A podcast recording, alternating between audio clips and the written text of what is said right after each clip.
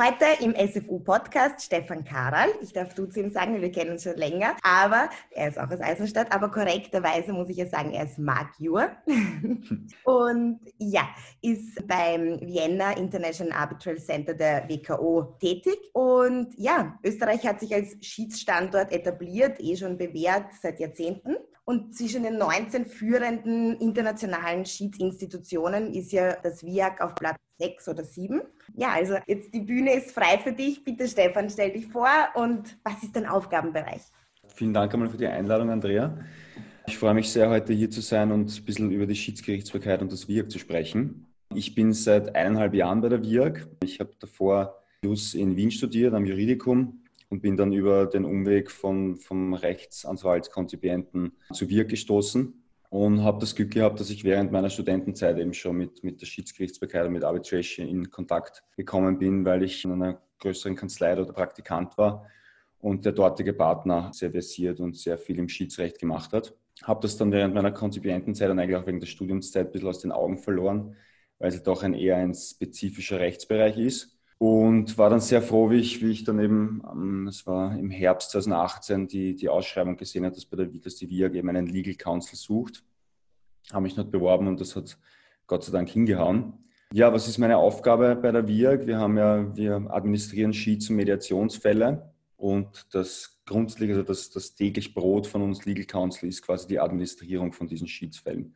Das heißt, mhm. jeder, jeder Schiedsfall ist einem Case Manager zugeordnet, einem Legal Counsel zugeordnet. Derzeit sind wir drei und äh, wir, wir halten da eben das Verfahren im Laufen. Wir, wir schreiben die, wir leiten die Klage weiter, wir schreiben die Kostenvorschüsse vor. Wir sind zuständig dafür, dass Hearings organisiert werden, wenn das so gewünscht ist von den Parteien. Und das ist eigentlich so 40 bis 50 Prozent Teil meines Aufgabenbereichs. Und die restliche Zeit äh, nutzen wir eigentlich dazu, dass wir auch die Schiedsgerichtsbarkeit in Österreich fördern. Also wir publizieren, wir organisieren Veranstaltungen, wir, wir organisieren Meetings in unseren Beiräten, weil uns das, das WIAG hat mittlerweile auch drei Beiräte, einen Mediationsbeirat, einen internationalen Beirat, einen nationalen Beirat. Und da ist es natürlich unser Ziel, dass wir die Schiedsgerichtsbarkeit in Österreich fördern und eben auch einem größeren Adressatenkreis zugänglich machen. Und ja, es ist eine sehr abwechslungsreiche Tätigkeit. Ich bin, ich bin sehr froh, dass man da irgendwie das Kernjuristische auch mit organisatorischen Aufgaben verbinden kann. Und es ist eine großartige Community, mit der man super zusammenarbeiten kann. Also es macht sehr viel Spaß. Es klingt doch großartig. Schiedsgerichtsbarkeit jetzt allgemein und die Verfahren wie und eure administrativen Tätigkeiten für die Leute, die vielleicht jetzt beginnen, erst Just zu studieren oder noch ganz am Anfang sind, was, was kann man sich darunter vorstellen? Streitbeilegung, aber wie? Also erklärt uns. Genau. Also Schiedsgerichtsbarkeit, normalerweise, es geht mir davon aus, in einem Rechtsstaat, dass zivilrechtliche Ansprüche vor staatlichen Gerichten erstritten werden können. Allerdings ist auch einer der, der Grundsätze bei uns, dass es die Privatautonomie gibt. Das heißt, dass die Parteien selber darüber entscheiden können, was, was mit ihren Ansprüchen passiert. Man, sie müssen ja auch nicht streiten gehen vor das Gericht, sie können sich auch vergleichen. Und es ist eben auch eine Möglichkeit, dass ich sage, okay, ich will nicht, dass ein öffentliches staatliches Gericht über meine Ansprüche entscheidet, sondern ich möchte eben, dass ein privates Gericht von einem Richter, den ich mir selber auswähle, zu Regeln, die ich mir selber auswähle, über diesen Anspruch entscheidet. Jetzt ist natürlich immer die erste Reaktion, ja, das ist ja Wahnsinn, ich kann mir den Richter aussuchen und dann kann ich mir aussuchen, was für Recht anwendbar ist. Das ist ein bisschen, wird dann nicht immer irgendeiner gelegt quasi. Aber es ist eben so, dass ich nicht einseitig, also grundsätzlich nicht einseitig vor so ein Schiedsgericht gezerrt werden kann. Das heißt, es ist immer Voraussetzung, dass sich die Parteien ausmachen, okay, ich möchte dieses und jenes Schiedsgericht zu diesen und jenen Regeln haben, die sollen dann über meine Ansprüche entscheiden. Und geboren ist das Ganze eigentlich auch, das Schiedsgerichtsbarkeit gibt es schon seit 200, 300 Jahren, also das ist nichts Neues. Das kommt eigentlich aus, aus dem Handel. Das waren die klassischen Handelsstreitigkeiten, wo wenn ein Portugiesischer mit einem holländischen Seefahrer gestritten hat, dann wollte natürlich der Portugiese nicht vor ein holländisches Gericht und der, der Holländer wollte nicht vor ein portugiesisches Gericht und dann haben sich die ausgemacht, hey, wie schaut es aus, wenn wir einfach einen Gerichtsstand machen, da einigen wir uns beide, wenn wir ein Urteil sprechen, dann erkennen wir das an. Und dann sind wir eben quasi nicht in der Gefahr, dass irgendwie der Staat eingreift in dieses Verfahren, was ja heutzutage natürlich nicht mehr so ein Problem ist, gerade in, in den westeuropäischen oder in den europäischen Ländern. Aber es gibt durchaus noch, da gibt es ja auch von der UNIMÜ der Statistiken, durchaus noch das Problematik, dass versucht die Regierung in wichtigen Fällen auf Verfahren Einfluss zu nehmen und einfach um dem entgegenzustehen, sagt man, okay, wir haben da ein unabhängiges Schiedsgericht und da sollen die Leute über unseren Anspruch entscheiden. Und ein großer Vorteil der Schiedsgerichtsbarkeit ist eben, dass ich mir den Schiedsrichter grundsätzlich aussuchen kann. Das heißt, bei komplexen Rechtsgebieten im Energierecht oder, oder im, im, im Post-MA-Streitigkeiten sind da prädestiniert dafür, suche ich mir wirklich einen Richter aus, der auch Experte auf diesem Gebiet ist. Das habe ich ja im, im, staatlichen Gericht nicht so. Da gibt es zwar auch Experten, aber da kann ich mir den Richter ja nicht aussuchen. Das ist ja bewusst der Disposition der Parteien entzogen. Und da kann es natürlich sein, dass ein Richter, der noch nie einen M&A, äh, noch selten einen M&A-Vertrag verhandelt hat, dann darüber über die, über die nachträglichen Gewährleistungsansprüche urteilen muss. Und grundsätzlich wollen die Parteien ja ein Urteil haben, das fair ist und das, das möglichst seine Richtigkeit und seine, seine Begründetheit in den Verträgen hat. Und das ist einer der großen Vorteile, ist, dass ich den, eine Expertise habe bei den Richtern. Entschuldigung, ja? kurz unterbrechen. Einzelrichter, ja, aber es gibt ja auch den Senat von drei Richter, oder? Oder ist es immer nur ein Einzelrichter? Genau, also man kann, grundsätzlich kann man sich aussuchen. Bei uns bei der WIAG, jede Institution hat auch ihre Regeln, wonach dann diese Schiedsverfahren administriert werden. Bei uns sind es die Wiener Regeln. Und bei den Wiener Regeln gibt es eben die Möglichkeit, einen Senat zu wählen. Das sind dann drei Schiedsrichter oder einen Einzelschiedsrichter. Und auch wieder vorhin, da wird einem, da wird nicht quasi von einer Partei dem anderen der Schiedsrichter aufs Auge gedrückt, irgendwie der beste Freund vor ihm, sondern da gibt es eben Mechanismen, die das erstens verhindern. Und zweitens einmal ist es so, dass beim Einzelschiedsrichter auch die Parteien sich wieder einigen müssen. Und bei einem Senat ist es so, dass beide, Schiedsrichter, äh, beide Parteien einen Schiedsrichter wählen und die zwei Schiedsrichter wählen dann eben den Vorsitzenden. Um nochmal kurz auf die Vorteile auch zurückzukommen. Die Verfahrensdauer ist grundsätzlich bei Schiedsverfahren auch eine, eine geringere. Das ist in Österreich natürlich nicht so schlagend, weil wir eine sehr gut funktionierende öffentliche Gerichtsbarkeit, staatliche Gerichtsbarkeit haben. Aber in anderen Ländern, das Paradebeispiel ist natürlich immer Italien, wo ich, wo ich teilweise Jahre auf ein erstinstanzliches Urteil warte, ist es natürlich von Vorteil, wenn, wenn ich ein Schiedsverfahren habe, das schneller geht. Also bei uns ist die durchschnittliche Verfahrensdauer zwölf Monate beim Einzelschiedsrichter und circa 18 Monate bei einem Senat. Das ist jetzt natürlich für ein erstinstanzliches Urteil ist, ist hier in Österreich circa genauso schnell, aber ich habe eben keinen Instanzenzug bei der Schiedsgerichtsbarkeit. Und die Kosten von Schiedsverfahren ist ist ein zweischneidiges Schwert. Ab einer gewissen Streithöhe ist ein Schiedsverfahren billiger, weil ähm, wenn ich, wenn ich bei Gericht eine Klage einreiche, dann ist, muss ich ja immer die, die Gerichtsgebühren bezahlen und die sind nach oben hin nicht gedeckelt. Das heißt, ab einem gewissen Streitwert wird halt allein, dass ich die Klage einbringe, relativ teuer. Und das wird natürlich für jede Instanz, die ich beschreiten will, dann wieder teurer. Also wenn man Österreich vergleicht mit, mit WIAG-Schiedsverfahren, habe ich bei circa einer Million Euro, wenn ich einen Senat habe, so den Break-Even-Point und bei einem Einzelschiedsrichter ist es sogar noch deutlich drunter. Da sind wir circa bei 120.000 Euro Streitwert. Entschuldigung, dass ich dich da unterbreche. Ja. Ist ja nicht auch so eine Änderung? Irgendwas habe ich gelesen, dass wir es 40 Prozent erhöhen oder niedriger machen können, auch die Kosten dann während dem Verfahren, je nachdem, wie schnell oder langsam. Genau, also wir haben Bestimmung drinnen, also die, die Schiedsrichter werden eben auch bezahlt. Die Schiedsrichter werden bezahlt eben nach einer Honorartabelle, die bei uns in den Regeln festgelegt wird. Und die Generalsekretärin, also meine Chefin, die Frau Dr. Fremont Wolf, die hat die Möglichkeit, je nach Effizienz und nach Schwierigkeit des Falls das Honorar zu erhöhen oder eben auch zu senken. Also das ist, das Senken kommt fast nie vor. Das ist eher so ein bisschen ein Druckmittel für uns als Institution, dass, dass eben ein Schiedsspruch auch relativ schnell erlassen wird. Die Erhöhung kann schon vorkommen, gerade wenn es ein geringer Streitwert ist und es wirklich ein komplexer Sachverhalt mit Aufrechnungen ist, dann verwenden wir das auch. Und vielleicht der letzte und der wichtigste Punkt für die Vorteile der Schiedsgerichtsbarkeit ist, dass der Schiedsspruch auch wirklich in fast weltweit vollstreckt werden kann. Also ich habe eben hier das New Yorker Übereinkommen, das ist von über 160 Staaten, also de facto jeder, der internationalen Handel betreibt, äh, ratifiziert. Und wenn ich jetzt einen Schiedsspruch habe, der von einem amerikanischen Schiedsgericht erlassen wird und da, da möchte ich mit diesem Schiedsspruch in Österreich Exekution führen, dann kann ich das ohne ein Anerkennungsverfahren machen. Und das hat eben den riesigen Vorteil, weil bei einem normalen staatlichen Urteil, da sind wir noch weit nicht so weit, da gibt es innerhalb der EU, gibt es eben die Verträge, die das bereits anerkennen, aber beispielsweise mit, mit USA und mit China, also auch einem wichtigen Handelspartner von Österreich, gibt es diese Möglichkeit eben noch nicht. Und da muss ich dann wirklich mit einem österreichischen Urteil, wenn ich in USA, wenn ich in den USA vollstrecken will, muss ich dort wirklich so ein Anerkennungsverfahren durchlaufen und das dauert dann auch wieder Zeit. Also das ist eigentlich der größte, der größte Vorteil, den, den die Schiedsgerichtsbarkeit hat. Okay, ja, danke schön. Urinteressant. Jetzt habe ich ein paar Fragen. Und zwar, weil du ja auch die staatlichen Gerichte erwähnt hast. Wie ist denn eigentlich das Verhältnis von staatlichen Gerichten, österreichischen staatlichen Gerichten zu WIAG, beziehungsweise können die sich in Schiedsverfahren dann einmischen?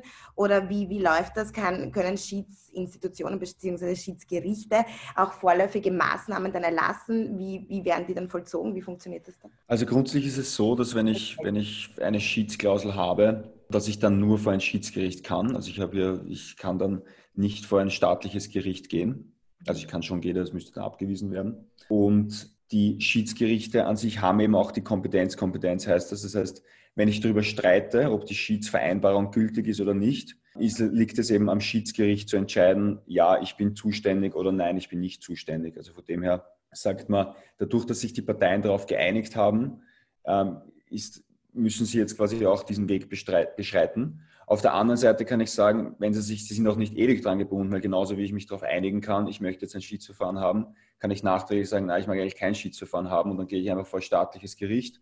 Und wenn dann eben nicht gerückt wird, hey, es gibt eine Schiedsklausel, eigentlich sind die staatlichen Gerichte nicht zuständig, kann ich mich auf das Verfahren einlassen und es schadet auch nicht. Und ja, es ist richtig, ich kann auch einstweilige Verfügungen, ähm, da gibt es also erlassen. Dann kommt ein Zusammenspiel zwischen den staatlichen Gerichten und den Schiedsgerichten. Und das ist auch in den Wiener Regeln vorgesehen, dass so etwas möglich ist. Okay, weil du ja die Vorteile angesprochen hast. Ich tue mir ein bisschen schwer mit dem Vorteil, es wird auch als Vorteil genannt, dass Anfechtbarkeit bzw. die Aufhebung von Schiedssprüchen, dass das eben nicht so einfach ist. Und das ist ja auch das Unzitral-Modellgesetz ähm, basierend mhm. auf dem. Und es gibt ja nur wenige Gründe, warum man wirklich einen Schiedsspruch jetzt aufheben kann. Ich glaube, beim OGH ist das dann die erste mhm. und letzte Instanz. Ja. Und ist es nur beim Verstoß gegen Ordre Republik möglich oder äh, welche Gründe führen zu einer Aufhebung? Also wir haben, äh, das ist richtig, es ist einer der Vorteile, warum die Verfahren auch kürzer dauern, ist, dass grundsätzlich der Instanzenzug ausgeschlossen ist.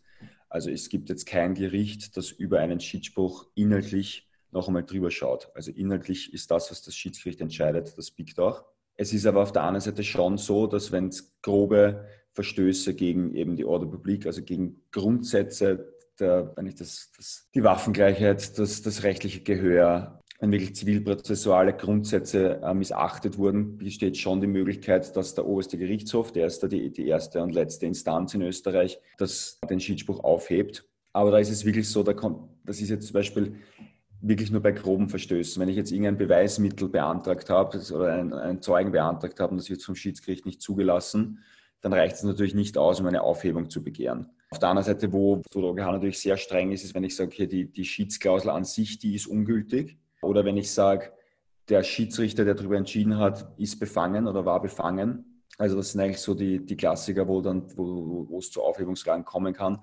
obwohl der OGH da halt auch restriktiv ist. Ja, also gerade die, die Option, dass die Schiedsrichter sind, die unparteilich sind, die, sind die unabhängig und die müssen ja nicht nur unparteilich und unabhängig sein, sondern die müssen auch den Anschein erwecken, dass sie es sind.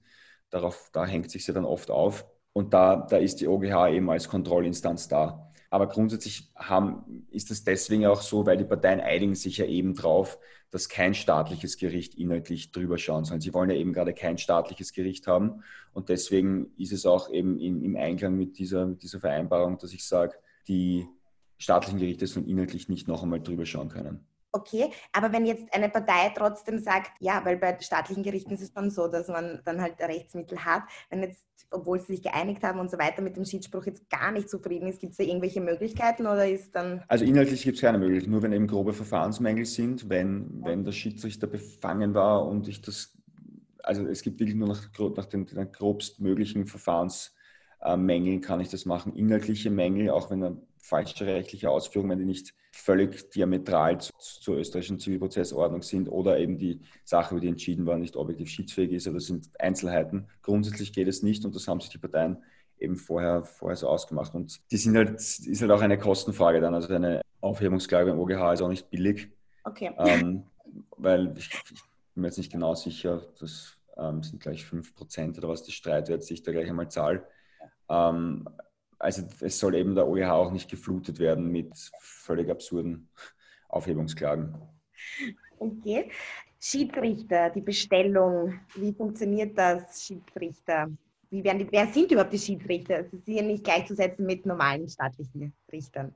Genau, also ein Schiedsrichter muss kein Richter sein, ein Schiedsrichter muss nicht einmal Just studiert haben, ein Schiedsrichter muss, muss eigentlich keine Qualifikationen auf sich bringen, weil eben man sagt, aus Grund der Privatautonomie sollen die Parteien entscheiden, wen glauben Sie, wer ist, wer ist geeignet dafür, diesen Streitfall zu entscheiden. Natürlich macht es Sinn, um eben so grobe, grobe verfahrensrechtliche Fehler nicht zu begehen, wenn ich jemanden habe, der juristisch und Schiedsverfahren erfahren ist. Das heißt, grundsätzlich ist es bei uns schon so, dass die Schiedsrichter meistens aus dem juristischen Bereich kommen, Anwälte sind oder, oder Professoren auch sind. Auf der anderen Seite macht es natürlich auch Sinn, wenn ich ein großes Bauschiedsverfahren habe, dass ich da, wenn ich dann Ziviltechniker habe oder irgendeinen, einen, einen, der halt eben die technische Komponente und das technische Know-how in das, in das Schiedsgericht reinbringt. Ja, und wie schaut das nach den Wiener Regeln aus? Also wie, wie wird ein Schiedsrichter bestellt? Also je nachdem, ob ein Einzelschiedsrichter oder ein Senat vereinbart worden ist, müssen sich die Parteien entweder beim Einzelschiedsrichter auf jemanden einigen oder dürfen jeweils eine Person nominieren. Wenn, wir, wenn der Schiedsrichter dann nominiert ist, dann senden wir ihm eine, eine Annahmeerklärung. Darin gibt der Schiedsrichter eben an, dass er unabhängig ist und ähm, unparteiisch ist und legt eventuell Dinge offen, die den Anschein erwecken könnten, dass dem nicht so ist. Also wir schauen da als Institution eben drüber, wenn da irgendwelche Dinge drinstehen, die, einen, die den Zweifel erwecken an, seinem, an seiner Unabhängigkeit, dann wird er von uns entweder nicht bestellt oder wenn wir uns nicht sicher sind, lassen wir unser Präsidium darüber entscheiden, ob der jetzt unabhängig ist oder nicht. Und als Beispiel, also was irrsinnig oft vorkommt natürlich, da die Schiedsszene in, in Österreich auch relativ klein ist, mhm. es reicht nicht aus, wenn die Partei, die benennt, mit dem Schiedsrichter gemeinsam eine, eine Konferenz, einen Vortrag gehalten hat, wenn sie gemeinsam bei der ABOUT dabei sind. Das ist eine, ein, ein, Verein zur Förderung von Schiedsgerichtsbarkeit. Also es, es wird immer wieder, gerade in der juristischen Szene, über Überlappungen geben. Aber es soll zum Beispiel nicht sein, dass eine Kanzlei in ihrem Schiedsverfahren zum siebten Mal hintereinander denselben Schiedsrichter benennt. Ja. Und wir haben da eben, da gibt es erstens Rechtsprechung dazu und zweitens mal gibt es da so IBA-Guidelines, wo gewisse Szenarien aufgelistet sind. Da gibt es rote, orangene und grüne, eine rote, orangene und grüne Liste, wo eben, wo eben Szenarien drin sind, okay, das bei orangenen, das ist offen zu legen. Bei Rot sagt man, das geht grundsätzlich nicht, außer die Parteien stimmen zu. Oder wenn es eben Red non-waivable ist, dann ist das zum Beispiel eigentlich der Aufsichtsrat des Unternehmens, über das gerade prozessiert ist, kann nicht, kann nicht Schiedsrichter sein. Wenn nicht ein, ein enges Familienmitglied kann nicht Schiedsrichter sein drüber. Also das ist, das sind wirklich dann, das ist immer die, die Frage von, die dann oft auftaucht. Ja, aber woher soll ich wissen, dass der Schiedsrichter quasi nicht, nicht befangen ist? Und das weiß man eben, indem dass er das offenlegen muss. Wenn es offengelegt wird, entscheidet einmal bei uns das Präsidium darüber, okay, ist das ein, ein Umstand, der ihn jetzt von der Befähigung wegbringt, äh, Schiedsrichter zu sein in dem Verfahren? Oder sagen wir, das ist okay und der kann sicher Schiedsrichter sein. Und wir als wir, wenn man sagt, ja gut, das sind alle eine kleine Szene, da kennt sich ja jeder und ihr würdet ja nie wieder, nie einen nicht bestellen, der ihr kennt. So ist es natürlich überhaupt nicht, weil wir als Wirk natürlich von dem Ruf auch leben, dass wir Schiedsrichter haben, die unabhängig sind. Und gerade bei Schiedsverfahren, wo, sich, wo man ja quasi nicht von selber seine Verfahren bekommt, sondern man muss ja quasi mit dem Produkt wirken, unser Schiedsverfahren muss man werben und muss man ja eine gute Unabhängigkeitsrating auch haben in der Community. Ansonsten werden die Leute einfach die Schiedsklausel mit Wirk nicht mehr, nicht mehr in die Verträge schreiben und das ist natürlich nicht in unser Interesse. Und auch wenn wir viele der Schiedsrichter, die wir bestellen, persönlich kennen, kommt es durchaus häufig vor, dass in gewissen Verfahren auch renommierte Namen dann nicht von uns bestellt werden, weil es eben zu viele Verflechtungen gibt, entweder mit dem Parteienvertreter oder mit der anderen Seite oder mit dem Unternehmen. Okay, und was ist, wenn sich die Parteien nicht einigen können? Ich meine, passiert das überhaupt? Passiert das oft? Ja, es kommt schon sehr oft vor. Also gerade bei Einzelschiedsrichtern, also wenn nur ein, ein Schiedsrichter entscheiden soll und die Parteien müssen sich einigen, dann ist es schon, sage ich mal, in 50 Prozent oder eigentlich fast häufiger der Fälle der Fall, dass sie sich nicht einigen können.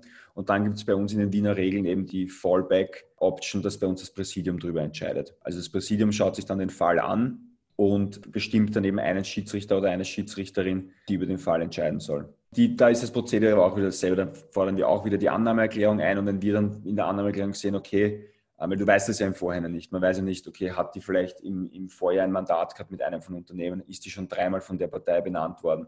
Mhm. Also wir fordern da ganz normal auch wieder die Annahmeerklärung ein. Wenn, wenn die uns dann quasi grünes Licht gibt, dann bestellen wir den Schiedsrichter. Und genau dasselbe ist es, wenn eine Partei beim Senat mhm. ähm, keinen Co-Schiedsrichter benennen kann, dann, dann ist wieder das Präsidium quasi als Fallback-Option da. Oder wenn sich die zwei Co-Schiedsrichter nicht auf einen Vorsitzenden ein, einigen können, dann sind wieder wir als also das Präsidium da, um da einzuspringen. Das ist eben der Vorteil davon, wenn, wenn man eine institutionelle Schiedsverfahren hat. Wie lange dauert dann diese Annahmeerklärung, bis das hin und her mhm. geht und dieses Prüfen? Wie lange dauert das dann circa? Also das geht relativ schnell. Also wir, wir schicken meistens die Annahmeerklärung aus. Die Schiedsrichter sind meistens sehr erfreut, wenn sie für uns lesen. ähm, und die schicken das meistens in ein bis zwei Tagen an uns weiter, an uns wieder zurück. Wir leiten das dann den Parteien weiter zur Stellungnahme. Das hat den Grund, dass wenn Zweifel an der Unabhängigkeit bestehen können, dass dann die Parteien gleich äußern und müssen quasi nicht, also nicht versuchen, den, den Schiedsrichter dann, sobald er benannt ist, zum Schiedsverfahren zu bringen. Also das geht dann relativ schnell, das geht dann binnen einer Woche eigentlich. Also grundsätzlich ist es schon so, wenn, wenn die Parteien mitspielen und die Schiedsrichter mitspielen, habe ich zwischen Klagseinbringen bei uns und der Fallübergabe, also den, den Moment, wo dann wirklich der Fall an das Schiedsgericht übergeben wird und ab dem Moment übernimmt er dann das Schiedsgericht alles und fängt an mit dem Verfahren zwei bis drei Monate maximal. Okay. Also das geht relativ schnell. Ja. Sache, Entschuldigung, dass ich noch die Sache ist halt immer die, ist immer die, wenn die Parteien sich nicht einigen können, wenn die Kostenvorschüsse, die wir vorschreiben, weil wir verlangen immer vorab die Kostenvorschüsse für das Verfahren, wenn die nicht bezahlt werden. Das sind eigentlich immer so Dinge, die das Verfahren verzögern. Wenn dann oftmals werden dann zwischendurch auch wieder Vergleichsgespräche geführt, also da kann es dann auch schon sein, dass ein Schiedsrichter, der eigentlich von uns schon bestellt worden ist, dann noch ein paar Monate warten muss, bis er wirklich mit die Fallübergabe, also den Fall übergeben bekommt und mit dem Verfahren starten kann. Okay, und gibt es da vielleicht auch Amtsenthebungen bei den Schiedsrichtern? Gibt es eine Blacklist, wo ihr sagt, okay, den, den bestellen wir nie wieder? Ja, also eine Blacklist haben wir natürlich nicht. Also wir, wir ab dem Moment, wo das Verfahren übergeben worden ist, also ab dem Moment, wo das Schiedsgericht mit dem Verfahren beginnt, haben wir nur noch so eine, eine Monitoring-Funktion. Also wir, wir lesen mit, wir bekommen die ganzen, die ganzen Schriftsätze in CC, die ganze Kommunikation in CC, wo wir drüber lesen und da bekommen wir schon mit, wie ein Verfahren geführt wird. Wir haben, wie gesagt, keine Blacklist. Es kommt auch zu Aufhebungsklagen. Ja. Also die sind, die sind im RIS zugänglich, diese Entscheidungen. Mhm. Aber selbst für den Fall, dass es zu einer Aufhebung kommt, gibt es bei uns keine Blacklist. Aber wir, wir, wir, wir schauen schon genau an, welche Schiedsrichter wie das Verfahren führen und gegebenenfalls, wir haben eh so einen riesigen Pool in Wahrheit aus Schiedsrichtern, aus dem wir wählen können. Wir wollen ja auch möglichst divers wählen. Es wird zwar notiert, aber dass ein Schiedsrichter wirklich von, vom Präsidium innerhalb von zwei, drei Jahren öfter als zweimal von uns bestellt wird, das ist sehr selten, ja. Ja, voll interessant. es ist, weil noch zu den Schiedsgerichten, ich würde dann gerne noch zum Anwendbaren Recht und so weiter, aber mhm. es gibt ja den Schiedsvertrag und den Schiedsrichtervertrag und da, das darf man nicht genau. Was, was ist da der Unterschied? Was ist was? Ganz kurz. Ja, also der Schiedsrichtervertrag ist der Vertrag, der quasi zwischen den Parteien bzw. zwischen uns als Institution, weil wir dann dazwischen stehen und dem Schiedsrichter abgeschlossen wird. Und der Schiedsvertrag oder die, die, die Schiedsklausel oder die Schiedsvereinbarung ist das, was die Parteien untereinander abschließen. Also man kommt ja, wie gesagt, nur vor ein Schiedsgericht, wenn ich das auch vereinbart habe. Und in den meisten Fällen gibt es da eben eine Schiedsklausel, die steht in den Verträgen drinnen. Da steht dann, wenn ich, also unsere Musterklausel wäre zum Beispiel alle Streitigkeiten oder Ansprüche, die sich außer dem Zusammenhang mit diesem Vertrag ergeben, einschließlich Streitigkeiten über dessen Gültigkeit, Verletzung, Auflösung oder Nichtigkeit, werden nach der Schiedsordnung der Internationalen Schiedsinstitution der Wirtschaftskammer Österreich, also WIAG, von einem oder drei gemäß diesen Regeln bestellten Schiedsrichtern endgültig entschieden. Also in dieser Schiedsklausel steht dann auch drinnen, welche Streitigkeiten, nämlich alle Streitigkeiten oder Ansprüche aus diesem Vertrag und welches Schiedsgericht ist zuständig, das ist die WIAG und nach unseren Regeln, also nach Wiener Regeln. Also da steht dann quasi alles drinnen, um ein Verfahren bei uns einleiten zu können. Es gibt ab und zu auch den Fall, dass in einem Vertrag so etwas nicht drinnen steht, also keine Schiedsklausel drinnen steht und die Parteien dann, nachdem sie draufkommen, okay, es kommt jetzt zum Streitfall, nachhinein eine Schiedsvereinbarung abschließen, wo sie sagen, okay, die Streitigkeit aus diesem Vertrag soll eben von dir entschieden werden. Das kommt aber eigentlich seltener vor, weil grundsätzlich in dem Moment, wo sich die Parteien entschließen dazu, dass gestritten wird, herrscht dann relativ wenig Einigkeit über irgendwas. Ja. Streitigkeiten. Welche sind denn objektiv schiedsfähig? Also die Frage nach der objektiven Schiedsfähigkeit ist die Frage, welche Angelegenheiten dürfen von Schiedsgerichten eigentlich entschieden werden.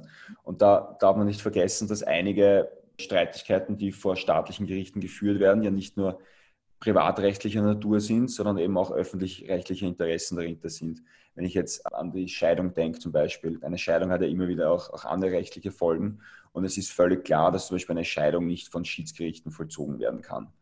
Also in Österreich ist es so, dass äh, jene, jene Angelegenheiten schiedsfähig sind, die quasi kein öffentliches Interesse dahinter ist und die auch vergleichbar sind. Ja, also ich kann mich zwar schiedsrechtlich kann ich mich auch vergleichen und solche Dinge wie die Scheidung ist, ist nämlich der, wo eben öffentlich-rechtliche Wirkungen ausgelöst werden und wo deshalb eben ähm, eine schiedsgerichtliche Einigung nicht möglich ist. Es ist aber dann auch schon umstritten und das, das ob zum Beispiel so Sachen wie Unterhalt, ob die schiedsfähig sind. Derzeit ist, glaube ich, die rechtliche Meinung, dass es so nicht ist. Es gibt, weiß nicht, ob es da eine, eine höchstinstanzliche Entscheidung dazu gibt. Aber das ist eben was, worüber man streiten kann. Ja. Also warum sollte ich, ganz klar, ich wäre vor einem staatlichen Gericht geschieden, aber warum sollte ich mir den Unterhalt nicht vor einem Schiedsgericht ausmachen können? Ja. Also darüber wird dann grundsätzlich gestritten. Ja, ist eigentlich Okay. Und Entschuldigung, eine große, eine, eine große Sache noch, weil, weil Schiedsgerichte ja immer wieder in Verbindung gebracht werden, wieder die großen Konzerne, die dann ihre Schiedsklauseln haben und der arme Konsument. Ja. Es gibt in Österreich einen Konsumentenschutz, der sehr stark ist, auch entgegen der Schiedsgerichtsbarkeit und auch völlig zu Recht, meiner Meinung nach, ja. ähm, die das sagt, also ein Konsument kann nur dann vor ein Schiedsgericht gebracht werden, wenn nach Eintritt des, des Streits eine eigene Vereinbarung darüber geschlossen wird. Also wenn jetzt in irgendwelchen AGBs drinnen steht, mit zwischen Unternehmen und Konsumenten, das wird, kommt, die Streitigkeit kommt vor WIAG, ist diese ungültig. Ja? Also diese große Angst, die oftmals mitschwingt, wenn man irgendwie so von Schiedsgerichten hört, dass da irgendwie ein großes Unternehmen dahinter ist, die wollen sich der staatlichen Gerichtsbarkeit entziehen und der arme kleine Konsument kann sich da nicht wehren. Das kommt nicht vor. Also da ist die österreichische Konsumentenschutz stark genug und das ist auch nicht das, das, ist auch nicht das Ziel von Schiedsgerichtsbarkeit, sondern wir wollen wirklich dort, wo es Sinn macht, nämlich bei internationalen großen Streitigkeiten, wo ich Kosten spare, wo ich Dauer einspare und wo ich vielleicht eine fachliche Expertise brauche, diese Verfahren wollen wir vor Schiedsgerichten haben. Es geht ja auch um die Vertraulichkeit, aber wie genau. es ist ja schon ein Bedürfnis nach Transparenz, auch bei den Schiedsverfahren immer mehr. Wie lässt sich das vereinbaren oder könnte das überhaupt vereinbaren, Vertraulichkeit und Transparenz? Also einer der, der, der, Rechtsgrundsätze ist ja, dass staatliche Verfahren und ordentliche Verfahren, die müssen eben öffentlich sein. Und die können nur noch ganz, ganz also gibt es immer noch Maßnahmen, die dann, die dann, die Öffentlichkeit einschränken können, aber grundsätzlich sind diese öffentlich. Da sagt man wieder, als, als Ausfluss von der Privatautonomie können die Parteien natürlich auch vereinbaren vor Schiedsgerichten, dass das nicht öffentlich ist. Weil eigentlich dient es ja dazu, der, der, Bürger soll sehen, wie Recht gesprochen wird. Deswegen gibt es ja dieses Öffentlichkeitsprinzip. Es soll dann nicht in irgendeinem Hinterkammer irgendein Urteil gefällt werden und niemand darf zuschauen, niemand weiß, was passiert. Aber bei Schiedsgerichten sagen die Privaten ja extra, okay, wir wollen aber nicht, dass es öffentlich wird. Wir wollen nämlich nicht, dass die Öffentlichkeit erfährt, wir streiten überhaupt oder worüber wird gestritten. Oder gerade bei Patentstreitigkeiten oder sowas, dann wo es ja auch ein, ein, Problem ist, wenn die dann öffentlich sind. Vielleicht werden da irgendwelche Betriebsgeheimnisse auch verraten, wo dann der Konkurrent eben spionieren gehen kann und da, da das Wissen sich rausholen kann.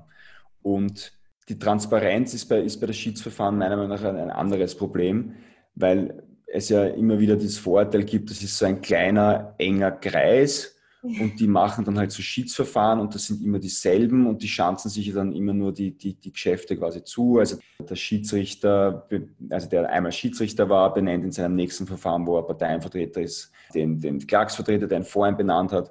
Und um dem eben entgegenzuwirken, schauen wir halt verwirkt, dass wir zumindest, also die Schiedsrichter, also die Senate und die Einzelschiedsrichter, dass wir die öffentlich machen.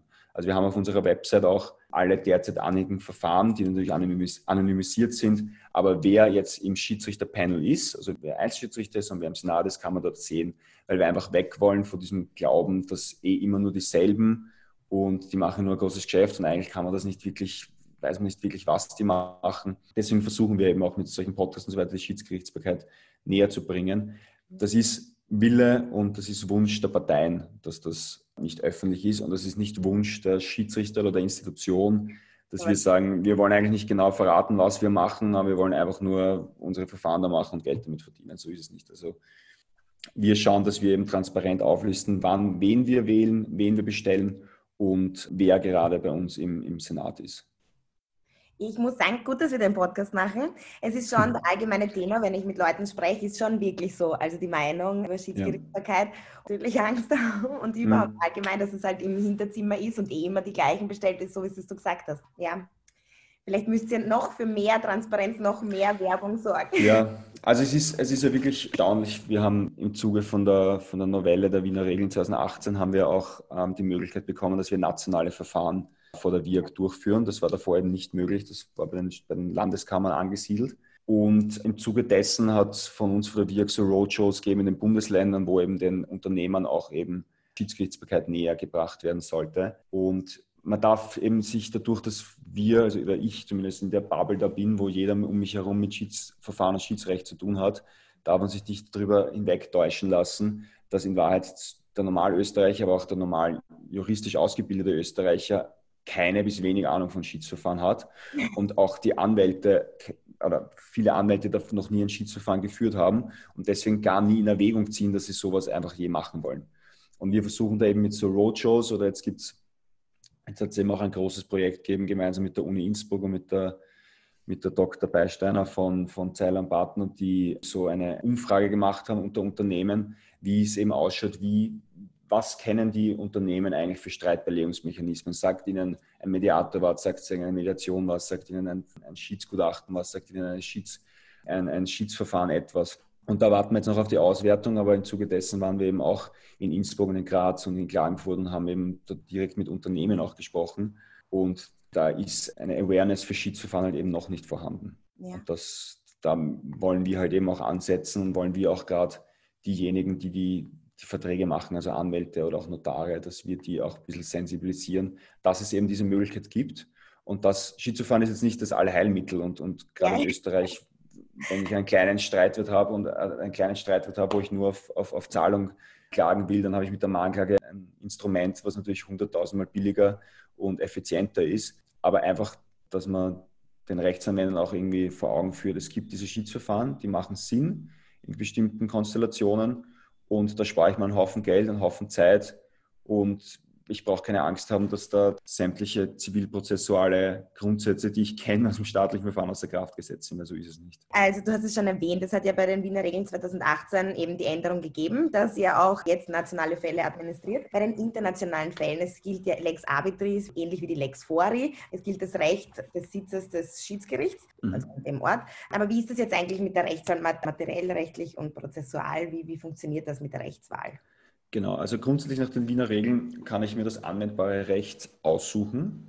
Mhm. Also ich, ich, die Parteien können wieder äh, vereinbaren, ähm, welches anwendbare Recht sie haben wollen. Ähm, eine Ausnahme gilt eben nur, und da greift dann eben die Lex Arbitri für die zwingenden Bestimmungen. Okay. Das heißt, ich kann mir zwar ausmachen, ähm, es soll, wenn, ich, das soll in, wenn der Schiedsort Wien ist, es soll ähm, deutsches Zivilrecht und deutsches materielles, also deutsches Zivilrecht gelten. Aber für die Frage der Aufhebung gelten dann eben die zwingenden Bestimmungen der österreichischen ZBO, weil der Schiedsort eben Wien ist. Und wichtig ist auch, dass ich den Schiedsort nicht damit verwechsel, wo dann wirklich die Verhandlung geführt wird. Also der Schiedsort kann Wien sein, aber meine Schiedsverhandlungen finden in London statt. Das hat nichts damit zu tun. Ähm, und der Schiedsort kann auch von den Parteien frei gewählt werden. Da werden eben genau diese ähm, da wird es genau diese Überlegungen geben, aus welchen Gründen wird an, kann angefochten werden, was gibt es da für zwingende Bestimmungen. Aber es gibt eben in den Wiener Regeln wieder so eine Fallback-Option, also wozu diese, dieses große Konstrukt der Wiener Regeln ist auch dazu da, dass wenn, wenn sich die Parteien einmal nicht einigen können oder sich nichts ausmachen, steht in den Wiener Regeln drinnen, was eben das Schiedsort ist und die Fallback-Option ist Wien. Und sollten die Wiener Regeln dann aufgrund dessen, wegen der Lex Arbitris, sollten die Wiener Regeln auch irgendeine Bestimmung nicht enthalten, habe ich ja das zweite Sicherheitsnetz, und dann bin ich in der österreichischen Zivilprozessordnung. Okay, mit ZB. Okay. Ja. Also das ist eben der, der, der, Vorteil. Und deswegen ist es eben, ist die Lex Arbeit dahingehend wichtig, weil gerade die Frage zum Beispiel die, der objektiven Schiedsfähigkeit, es gibt eben nur wenige Gründe, warum ein Schiedsspruch aufgehoben werden kann oder in weiterer Folge nicht exekutiert wird. Und ein, ein, Beispiel dafür wäre eben, wenn dieser Anspruch in Österreich nicht objektiv schiedsfähig ist. Wenn man irgendein Schiedsgericht auf irgendwo Feld, sagen wir mal, ich glaube nicht, dass es gibt Scheidungen, können vom Schiedsgericht beschlossen werden, dann werden die geschieden und dann den Unterhalt, der daraus entsteht, möchte dann in Österreich einklagen, dann wäre das eben eine, ein Sagungsgrund der Exekution. die Wiener Regeln 2018 Änderungen. Es gibt die Schiedsordnung, die Mediationsordnung ist ja neu. Es hat so viele Änderungen gegeben. Ja, Gender Diversity fällt mir da ein. Erzähl ja. mal irgendwelche Änderungen außer dem nationalen. Ja, genau, also groß, die größte Änderung war eben, dass wir, dass wir jetzt nationale Verfahren äh, durchführen können. Ansonsten war die, war die Änderung jetzt nicht sonderlich groß. Es hat, glaube ich, 2016 auch eine Welle gegeben, wo die Mediationsordnung gekommen ist, weil wir nicht nur Schiedsverfahren machen, sondern wir machen auch Mediationen. Das ist quasi ein, ein, auch eine, ein alternativer Streitbeilegungsmechanismus, wo ich mir als Partei einen Mediator suche, mit dem ich dann meine Wirtschaftsstreitigkeit versuche beizulegen. Und das endet dann allerdings mit einem, nicht mit einem Schiedsspruch, sondern mit einem Vergleich. Und ich meine, ein großer Unterschied ist eben, ein Schiedsspruch kann immer auch entgegen des Willens, also sobald ich mal vor einem Schiedsgericht bin, wird einer der Kläger oder die Beklagte wird einer gewinnen und einer verlieren. Bei der Mediation ist es so, dass man sich wirklich einigen muss. Also der Mediator hat dann nicht die, nicht die Gewalt, dass er sagt, okay, wir schreiben jetzt das in den Vergleich rein, sondern es ist quasi immer noch eine, ein bisschen eine sanftere Methode der Streitbeilegung. Und ist natürlich auch interessanterweise bei diesen vielen Roadshows, die wir gemacht haben, ist die Mediation immer deutlich besser weggekommen als das Schiedsverfahren. Also die, die Mediation, auch wenn sie, wir haben jetzt derzeit, glaube ich, vier oder fünf Mediationsfälle anhängig bei uns. Ich wollte fragen, nicht wirklich, Ja, also es ist noch nicht wirklich angekommen bei den Unternehmen. In anderen äh, Rechtsordnungen, also zum Beispiel in Amerika, ist es gang und gäbe, dass ich eine Mediation führe. Und es macht vor allem dann Sinn, wenn ich längerfristig einen Vertrag habe mit einer anderen Partei und ich möchte, ich möchte jetzt auch dieses, dieses Verhältnis nicht irgendwie zerrütten. Da macht es natürlich auch extrem Sinn, wenn ich da versuche, einen Mediator das, das zu vergleichen, bevor ich dann eben in ein, in ein Schiedsverfahren gehe. Ja, weil dann grundsätzlich beide zufrieden sein sollten, überhaupt wenn es länger Richtig, ja der Mediator, wie wird der ausgewählt, bestellt? Ist es das ähnliche? Das funktioniert, das funktioniert eigentlich ähnlich. Also es gibt Mediatoren, die ich auswählen kann. Es gibt auch eine Liste auf der Homepage von uns. Aber grundsätzlich ist der Mediator frei wählbar. Macht da natürlich einen Sinn. Es gibt, es gibt Rechtsanwälte, die sind, sind spezialisiert darauf, weil es ist, es erfordert ja auch ein gewisses Maß an Soft Skills, wenn man festgefahrene, teilweise auch persönliche Konflikte da irgendwie aufweichen muss. Und ja, der Mediator hat dann eben auch eine, eine spezielle Ausbildung, wo er eben genau auf das auch getrimmt worden ist, dass er auf sowas Rücksicht nimmt. Ich habe dich vorher unterbrochen und du gesagt, ihr habt fünf, das heißt, ihr habt wirklich deutlich weniger Mediationsverfahren als genau. Schiedsverfahren. Warum? Ja, die Mediation ist halt ein relativ neues, ein relativ neues Instrument und es dauert halt, bis das auch an. Ich glaube, es ist einmal sehr wichtig, wenn es einmal ein paar große Mediationen geben wird, die funktionieren ähm, weil derzeit ist halt schon irgendwo auch oft der Thema, dass man sagt, ja, was soll das bringen, wenn ich mich da an den Tisch setze und rede mit irgendjemandem. Also es kommt darauf an, ich glaube, dass das, es wird natürlich auch überschwappen von Amerika und es kommt auch vermehrt und es, es, es hört sich auch gut an, finde ich. Also man kann viele Probleme, gerade wenn ich wirklich vorhabe, mein Vertragsverhältnis mit, dem, mit der anderen Partei aufrechtzuerhalten und das nicht so komplett zum Zerwürfnis zu bringen, lohnt sich das. Und es ist ja auch in vielen Verträgen drinnen, dass irgendwie so eine dreistufiger, unter Anführungszeichen, Eskalationsplan drin ist, dass man sagt, okay, wenn es in einen Streitfall kommt, dann setzen sich einmal vier Wochen die Geschäftsführer zusammen, versuchen zu vergleichen. Als nächsten Schritt macht, probieren wir eine Mediation. Und wenn die nach sechs Monaten nicht funktioniert, dann gehen wir in ein Schiedsverfahren hinein. Und einer der großen Vorteile, wo ich gesagt habe, dass die Schiedsverfahren also dass der Schiedsspruch dann eben in so vielen Ländern vollstreckbar ist. Den Vorteil hat der Mediationsvergleich noch nicht. Ja. Aber dem wirken wir eben da entgegen, dass es bei uns die Möglichkeit gibt, ein Schiedsverfahren einzuleiten dann wird das Schiedsverfahren unterbrochen und es wird eine Mediation gestartet und der Vergleich, der dann bei der Mediation erwirkt wird, der wird dann wieder in einem Schied, also im selben Schiedsverfahren, das dann fortgeführt wird, eben in einen Schiedsspruch gegossen. Und der, und dann, ja. und der ist dann eben, eben vollstreckbar, ja. Also das, da, da gibt es Instrumente, um dem entgegenzuwirken. Auch wenn es jetzt auch schon ähnlich dem New Yorker Übereinkommen gibt es jetzt, ich glaube, die Singapore Convention ist das, die ist jetzt vor zwei Jahren oder was unterzeichnet und ratifiziert worden, aber es sind noch deutlich weniger weniger Staaten dabei. Voll interessant und voll spannend, wirklich. Ich hätte eh noch tausend Fragen, aber was ist der Vorteil? Es gibt 100 internationale Institutionen. Warum sollte ja. man genau VIAG wählen? Aber jetzt nicht nur, weil du dort arbeitest, sondern... Ja, also ich meine, ein eine großer Unterschied zwischen den verschiedenen Institutionen sind natürlich die Kosten. Jeder hat seine eigene Kostentabelle und jeder hat, hat quasi einen eigenen Kostenvorschlag, was die Schiedsrichter verdienen. Ähm, jeder hat einen anderen, anderen Steigungsgrad. Also ab einer gewissen Höhe wird, werden dann die verschiedenen Institutionen wieder teurer. Also das kann man sich im Vorhinein überlegen. Wir sind da sicherlich, vergleichen uns da oft eigentlich mit, mit den Nachbarn, mit der Deutschen, mit der DIS oder mit den Schweizern oder auch mit der ICC. Da sind wir sicher von dem, was es kostet, am unteren Segment angesiedelt. Und Wirk ist halt wirklich im Kernmarkt, wirklich in, diesem, in den südosteuropäischen, also CEI, SEI Ländern verankert. Dort haben wir schon sehr viele Verfahren geführt. Das heißt, wir haben da eben auch die Expertise, wir haben da die Schiedsrichter, die das führen könnten, weil sie eben Erfahrung haben mit, mit diesen Staaten. Und es ist oftmals auch, die Frage, für welche Schiedsinstitution entscheide ich mich, ist halt auch oftmals eine Frage der Verhandlungsposition, wenn ich den Vertrag gerade abschließe. Also natürlich möchte ich als Europäer oder als, als Österreicher möchte ich eher zu WIAG.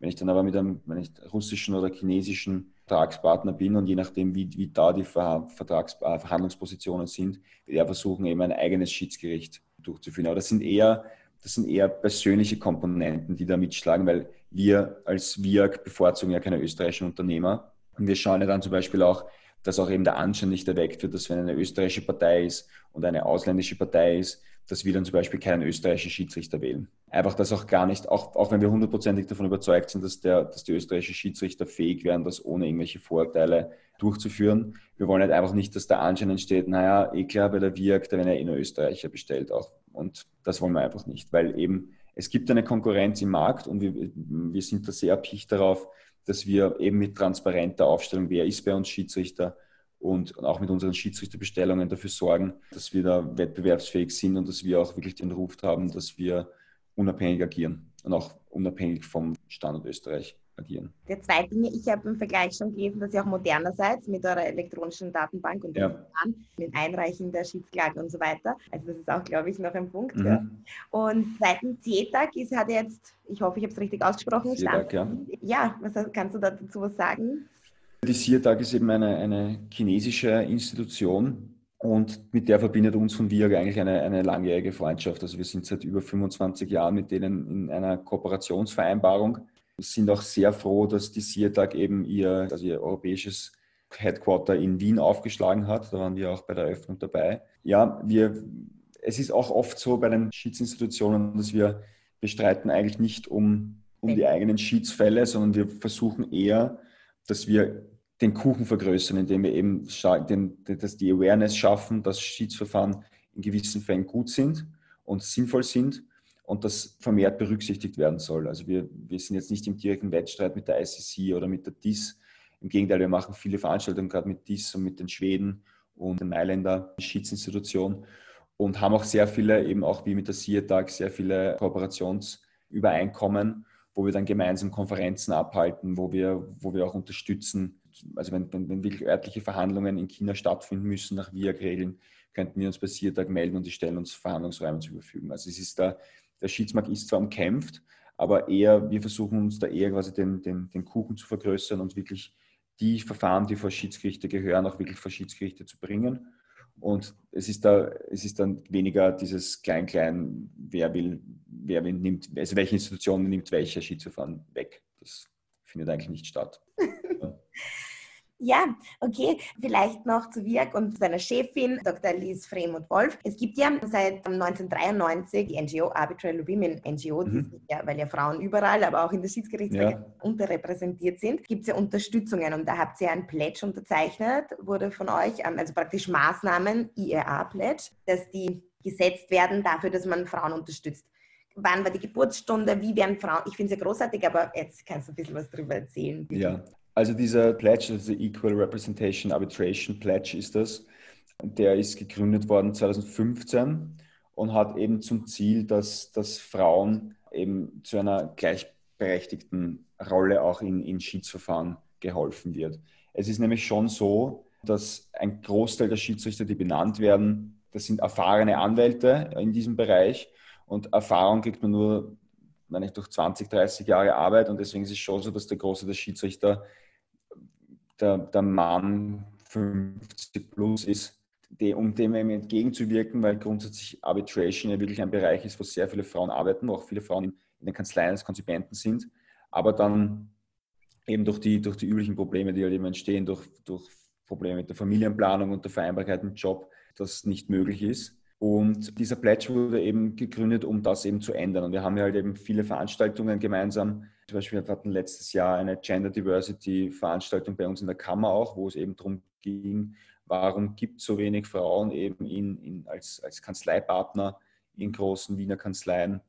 Und da ist es uns halt einfach wichtig, dass wir halt auch die Awareness schaffen, dass wir auch daran arbeiten und wir uns auch wirklich Mühe geben, gerade wenn es um die Bestellungen geht, dass wir da einen Ausgleich schaffen, weil wir haben jetzt, ich glaube, letztes Jahr ca. 60 Prozent unserer Bestellungen waren dann auch wirklich Frauen, die wir bestellt haben. Und das Problem sind eben, also Problem, der Umstand, dass eben dieses Ungleichgewicht herrscht, ist eher dem geschuldet, dass die Parteien, wenn sie benennen, weniger auf Frauen Rücksicht nehmen als, als Männer, weil es halt einfach die, die, die Frauen, die langjährige Skizerfahrung haben, da reden wir eben jetzt nicht von fünf Jahren oder zehn, sondern wirklich von 30 Jahren, die, die, die lassen sich auf zwei Händen abzählen. Und da, da nutzt eben solche Veranstaltungen schon immens, dass man eben auch wieder die, die Awareness schafft, okay, es gibt genauso hochqualifizierte Frauen wie Männer und lasst euch das um den Kopf gehen. Also wir, wir, sind ja, wir sind ja auch vor VIAG ein sehr weibliches Team. Ich bin ja da eher, wir sind ja genau der Unterschied. Ich bin ja der einzige Mann bei uns im Team. Und Arbitration ist, wenn man, wenn man auf die Arbeout-Veranstaltungen geht oder, oder die Winter Academy, die es gibt, wenn man sich das anschaut, dann ist Arbitration wirklich weiblich. Und das heißt, es wird, ist hoffentlich nur eine Frage der Zeit, bis sich das dann auch in den Schiedsrichterbestellungen der Parteien, aber auch eben allgemein widerspiegelt. Ja, super. Ich wollte dich eh gerade fragen, ob Studentinnen gefördert werden durch die Mood Courts, habe ich auch gelesen und so weiter. Richtig. Und das Maßnahme gesagt für also, Studentinnen. Also für das kann man auf jeden Fall auch wieder, wieder Werbung machen, wenn ich das darf. Also ja. den Mood Court, wer wirklich Interesse daran hat, in die Schiedsgerichtsbarkeit reinzuschnuppern, bitte meldet euch für den Mood Court an. Das ist eine weltweite, das ist der größte Mood Court weltweit, wo wirklich Leute aus hunderten von Ländern am Schluss zusammenkommen. Der ist ja heuer auch nicht, also wäre, wäre wieder das Finale in Wien gewesen. Das ist natürlich Corona-bedingt ausgefallen, aber da ist aufgrund, ich glaube, ich glaube, die Frau Dr. Netal war da, war da sehr und, und, und die anderen Organisatoren vom, vom Wismut waren da wirklich sehr picht darauf, dass das trotzdem stattfinden kann. Und die haben dann eben diese, diese Mutverhandlungen auch wirklich alle online abgehalten. Es war ein immenser Kraftakt, das über die Bühne zu bringen. Und ja, Mood Court ist vielleicht ganz am Anfang, das ist einfach eine gespielte Verhandlung. Also man hat einen gespielten Fall und muss dann auch wirklich vor den Schiedsrichter, Senat sein Plädoyer halten, seine, seine Submissions vorbereiten. Und es ist irrsinnig spannend, es ist irrsinnig cool, wenn man wirklich mit vielen motivierten jungen Leuten zusammenkommt. Man kommt in verschiedene Länder, hoffentlich wird das in Zukunft auch so sein und kann da wirklich einmal in die, in die, in die Schiedsgerichtsbarkeit hineinschnuppern. Weil ich weiß nicht, wie es auf der SFU ist, aber ich weiß von mir damals im Juridikum, das ist damals in, in der Zivil, also zur Prüfung von so einem Zivilprozessrecht ist das kurz vorgekommen. Aber wenn man nicht irgendwelche äh, Wahlfächer besucht hat, dann hat man vom Schiedsrecht auch nicht wirklich was mitbekommen. Ja, wir sind ein sehr junges Studium, aber unsere Professoren sind schon bedacht, eben Schiedsgerichtsbarkeit, mhm.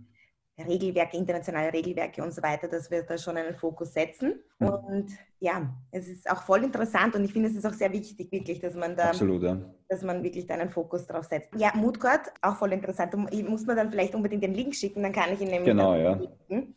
Das ist, findet dann nächstes Jahr statt. Gibt es ein Richtig. Anmeldeverfahren? Also ich glaube, es ist, jede Uni hat ausgeschrieben, es gibt ja Mood es gibt ja verschiedene. Also es gibt ja, ja. die Zivilrechts-Mood es gibt jetzt auch einen Arbeitsrechts-Mood Ich glaube, da seid ihr eh ganz erfolgreich gewesen jetzt. Haben wir gewonnen sogar. Ich glaube, ich, ich, ich glaube, ja, das habe ich, hab ich gelesen. Ähm, also muss man sich direkt auf seiner Uni erkundigen. Aber ich glaube, dass beim, beim, beim Wismut Court, also der, der für Schiedsgerichtsbarkeit steht, dass die auch wirklich, dass die auch wirklich von jeder Uni auch wahrgenommen wird. Also ich weiß, letztes Jahr, da war das Juridikum dabei, die WU da war dabei, die Grazer waren dabei, die Innsbrucker waren dabei, die Linzer waren dabei. Also es ist wirklich, ich habe es nämlich nicht gemacht, nämlich damals mit dem Hintergedanken, das kostet mich ein Semester. Und selbst wenn es ein Semester unter Anführungszeichen kostet, ist es völlig egal, weil die, erstens die Arbeitserfahrung, die man da sammelt, die Leute, die man kennenlernt, das Argument gilt nicht. Das kann ich eben nur ausreden. Macht es den Moodcourt. Ja, aber bei dir ist es ausgeglichen, weil du warst so schnell unterwegs, dass du danach dann so viel aus. ja, ist richtig, ja, aber trotzdem, ich bin, ich, wir haben jetzt eben das Glück gehabt, dass wir, dass, dass wir auch eine Veranstaltung mit den österreichischen Moodcourt, Wies Moodcourt Teams hatten. Es ist ja einfach schön, wenn man, wenn man so viele junge, motivierte Leute hat, die sich für das interessieren, wo man gerade arbeitet und das war wirklich ein, ein sehr spannender Vortrag, den wir da halten haben dürfen und irrsinnig viele Fragen, die da gekommen sind ja, also ich kann das nur wirklich wärmstens jedem ans Herz legen. Ja, danke schön. Ich werde es auf jeden Fall verlinken. Und mhm. gibt es vielleicht sonst noch irgendwelche Veranstaltungen demnächst dieses Jahr? Ich meine, ich weiß, es ist ein bisschen schwierig durch Covid-19. Richtig. Also wir haben, wir sind von, von der WIRG, wir sind jetzt ziemlich auf Webinare umgestiegen. Ja. Wir haben auch da gleich, was auch vielleicht ganz interessant ist, ein Problem, was natürlich jetzt durch, die, durch Covid-19 aufgetreten ist, ist, dass dadurch, dass die Schiedsverfahren sehr international sind, müssen ja die Leute auch dann zu den Schiedsverhandlungen einfliegen. Das ist derzeit nicht möglich. Das heißt, es ist jetzt ein irrsinniger Aufwand von uns betrieben worden und auch von, von, von den Parteienvertretern, dass ich solche Virtual Hearings halt durchführen kann. Und das fängt halt wirklich einfach bei technischen Voraussetzungen an. Und wir, wir sind da gemeinsam mit, mit unseren Präsidiumsmitgliedern, Herrn Dr. Schwarz und der Frau Dr. Nettel und auch die Generalsekretärin Dr. Fremont Wolf, hält da jetzt am 2. Juli noch ein Webinar, wo es eben genau um solche Virtual Hearings gibt, was gibt es zu beachten. Und ansonsten bitte gern immer auf unsere Website schauen. Über LinkedIn haben wir immer wieder Veranstaltungen. Es wird halt jetzt sehr viel über Webinare gehen, aber auf der anderen Seite, wir haben auch gerade einen Tag der Wirtschaftsmediation, der findet am 14. oder 15.09. statt, wo halt wirklich auch diese Mediationsthema noch einmal anständig beworben werden soll mhm. und, und den Unternehmen näher gebracht werden kann und ist auch für Studenten interessant. Ja, ansonsten alle Infos von uns gibt es über LinkedIn oder auch über Newsletter. Und ja, das sind so unsere nächsten Events, die wir haben. Ja, danke schön. Ich werde auf jeden Fall alles verlinken und auch eure Website. Und ja, voll interessant. Also ich werde auf jeden Fall reinhören. Leider nicht vorbeischauen. Lieber Stefan, großartig. Vielen, vielen Dank, dass du uns danke. erzählt hast. Und nochmal danke für die Einladung. Und danke. ich hoffe, dass wir ein bisschen Licht in diesen schwarzen Korridor der Schiedsgerichtsbarkeit werfen haben können für, die, für diejenigen, die sich noch nicht damit befasst haben. Das auf jeden Fall.